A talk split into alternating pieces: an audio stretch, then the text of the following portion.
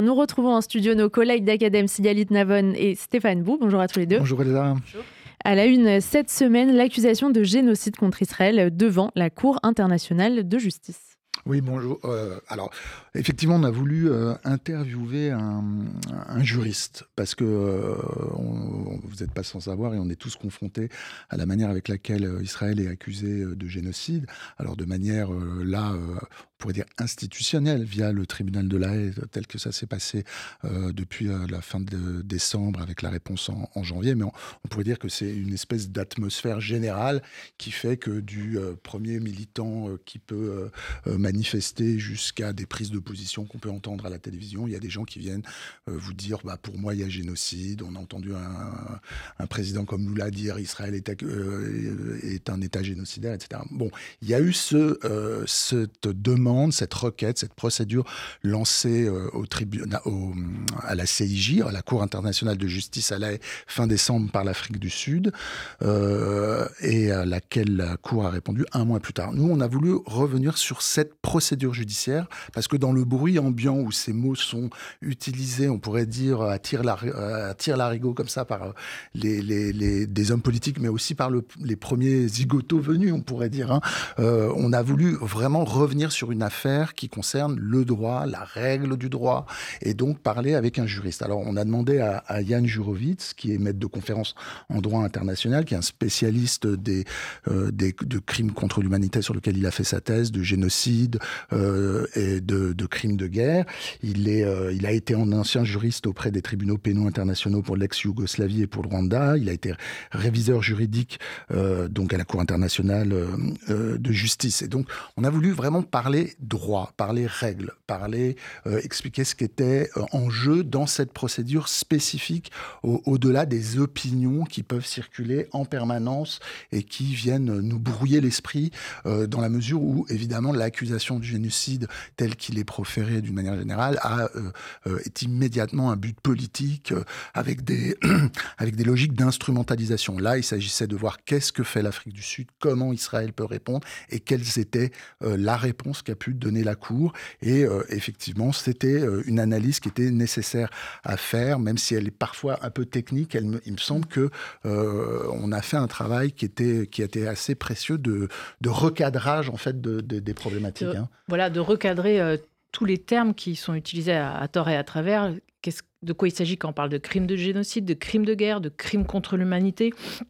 Euh, de comprendre aussi que la Cour n'a pas donné de conclusion puisqu'elle a quatre ans pour donner. Elle a deux ans pour se dire si elle est compétente ou pas et se saisir, et deux ans après pour dire si euh, il y a ou pas génocide. Donc on est loin de, euh, des conclusions. Là, elle a donné pour l'instant une décision conservatoire qui rappelle le droit à Israël. C'est seulement rien de plus à ce stade, c'est-à-dire qu'elle n'a non seulement pas préconisé de cesser le feu, elle n'a fait que rappeler le droit. Voilà. Euh, si, je, peux me permettre, ce qui est intéressant, c'est de voir que quand la réponse a été donnée, on a vu euh, l'Afrique du Sud, on a vu des déclarations du Hamas dire c'est une victoire cette décision. Or, euh, ce que euh, Yann Jurovic euh, exprime, très très bien, explique très bien vraiment avec, son, avec son analyse juridique, c'est que Israël ne fait pas du tout l'objet d'une condamnation pour génocide hein, par cette réponse. ce qui est arrivé est même tout à fait le contraire, selon lui, de cette affirmation qui est en fait politico-militante. Il, il, est demandé en fait à l'État d'Israël de veiller à ce qu'il n'y ait pas de génocide, mais tout en lui rappelant ses obligations, on donne donc à Israël, comme il l'explique, un rôle de gardien de la Convention euh, contre le génocide. Euh, il n'est jamais affirmé qu'Israël aurait violé ses obligations et les mesures ne euh, seraient pas la même, les mêmes face à un État qui serait manifestement génocidaire, évidemment. Hein. Oui, voilà. en fait, Israël a ratifié la, la Convention en 1950, donc lui la Cour lui rappelle ses obligations parce qu'elle a ratifié cette convention. Il explique aussi comment l'Afrique du, Sud a trouvé ce biais juridique, alors que l'Afrique du Sud aurait pu agir politiquement, euh, comme le fait le Qatar euh, de manière euh, diplomatique. Voilà. quand on lui demande s'il a une intuition s'il y a génocide du pas, il affirme clairement que, selon lui, il n'y a pas génocide dans l'espèce. il va même plus loin. Il dit même qu'il y a un consensus parmi tous les juristes pour dire que, effectivement, la qualification de génocide ne peut est très très difficile à être appliquée. C'est-à-dire que l'intentionnalité n'est jamais n'est jamais flagrante. Donc voilà, il, faut, il faudrait prouver l'intentionnalité. Et il y a une question intéressante que vous lui posez, Stéphane Bou si en revanche, euh, qu'est-ce qu'il pense? Est-ce qu'il pense qu'il y a euh, génocide sur les, faits qui se sont déroulés le 7 octobre de la part du Hamas? Il répond ceci. On peut euh, écouter l'extrait, la réponse de Yann Jurovic. Effectivement, si l'on démontre que la campagne criminelle du 7 octobre, l'attaque du 7 octobre, s'inscrit dans une politique visant à détruire le groupe national israélien, ou le groupe religieux ou racial juif, alors on est dans le génocide. On est dans un acte qui sert une politique génocidaire. Moi j'ai l'impression, et c'est là que je voulais en venir, que la vocation du Hamas c'est la destruction euh, d'Israël et, de ses habitants, et non pas l'indépendance de la Palestine. Contrairement au FPLP, à l'OLP ou à ces organes qui émanent euh, à ces groupes palestiniens qui, eux, se battent pour l'étatisation et l'indépendance. Dans cette, dans cette hypothèse, le droit du recours à la force armée par le Hamas est contesté par le droit international. Si je me trompe, si je me trompe et que le Hamas représente un mouvement euh, de libération, ce à quoi je ne crois pas, dans ce cas, c'est le droit international humanitaire qui s'applique et qui interdit à ce groupement le, recours à des actes tels que le massacre de civils, les violences sexuelles, la prise d'otages, totalement interdite, etc. Et dans ce cas, le Hamas a violé toutes les dispositions applicables le Hamas a commis dans cette attaque du 7 octobre un, nombre de crimes de guerre assez important. Est-ce qu'il s'agit en plus, pourquoi pas, hein, on peut envisager une double accusation. Est-ce qu'il s'agit en plus de crimes contre l'humanité? Euh, Sûrement. Et est-ce qu'il s'agit d'actes de génocide? Pourquoi pas, à condition de déterminer l'intention pour les dirigeants du Hamas de détruire un groupe. Euh, alors quel groupe ça serait? Le groupe national israélien Pourquoi pas? Également euh, à la une cette semaine d'Acadème, un podcast inédit coproduit par Acadème et l'Institut français d'Israël. Tout à fait, Elsa. Donc, c'est un podcast inédit qui s'appelle Mosaïque. C'est le fruit de cette collaboration donc entre l'Institut français de Jérusalem et Acadème. Euh, un podcast en trois saisons qui va donner la parole à des chercheurs pour dresser le panorama de ce qu'on appelle la mosaïque israélienne. Donc, une première saison est désormais en ligne, consacrée au phénomène migratoire, aux aliotes.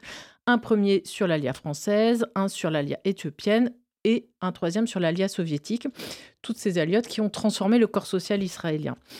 Dans un mois, on sortira la saison 2 qui vont aborder des thèmes comme le kibbutz, euh, la Tahana merkazite et les, migrants, euh, la ville de Lod qui est une ville mixte, et enfin une troisième saison qui sortira en avril et qui nous parlera de gastronomie, de vin, de pain et de café en Israël. Alors c'est un podcast euh, qui a été réalisé avec un sound design original que vous pourrez retrouver sur la plateforme d'Academ et sur toutes les plateformes de, podcast. Et pourquoi avoir euh, choisi ces deux euh, sujets cette semaine? Alors, c'est vrai que de sortir ce podcast, on s'est beaucoup questionné avec l'Institut français à quel moment on pouvait sortir ce podcast. Il a été enregistré avant le 7 octobre. Donc il y a certains épisodes qui, qui paraissent dissonants par rapport à la, à la situation actuelle, notamment le podcast sur le kibbutz. Quand on l'écoute aujourd'hui, il y a un décalage on s'est questionné, on s'est dit que après une période euh, de sidération et de douleur euh, depuis le 7 octobre, il était temps de parler d'Israël autrement, c'est-à-dire de ne pas parler d'Israël que à travers la guerre, que à travers le, 7 octobre, et de recommencer à parler d'Israël avec un autre regard, c'est-à-dire de parler de toute cette mixité sociale, euh, ses aliotes, sa gastronomie. Ça peut paraître plus léger, mais il est temps. Il est temps pour nous de passer à autre chose. De la même manière que quand on sort aujourd'hui un, entretien avec Yann Jurovitz, on, veut sortir de l'émotion, euh, prendre de la distance et rester sur l'objectif, objectiver les faits. Donc l'un comme l'autre, c'est pour nous un tournant. Maintenant, on, prend un peu de, on sort de cette émotion et on, si je peux parler comme ça, un peu de froideur, ou en tous les cas, on parle d'Israël. Euh, voilà, sans parler, sans revenir toujours et ramener tout 7 octobre.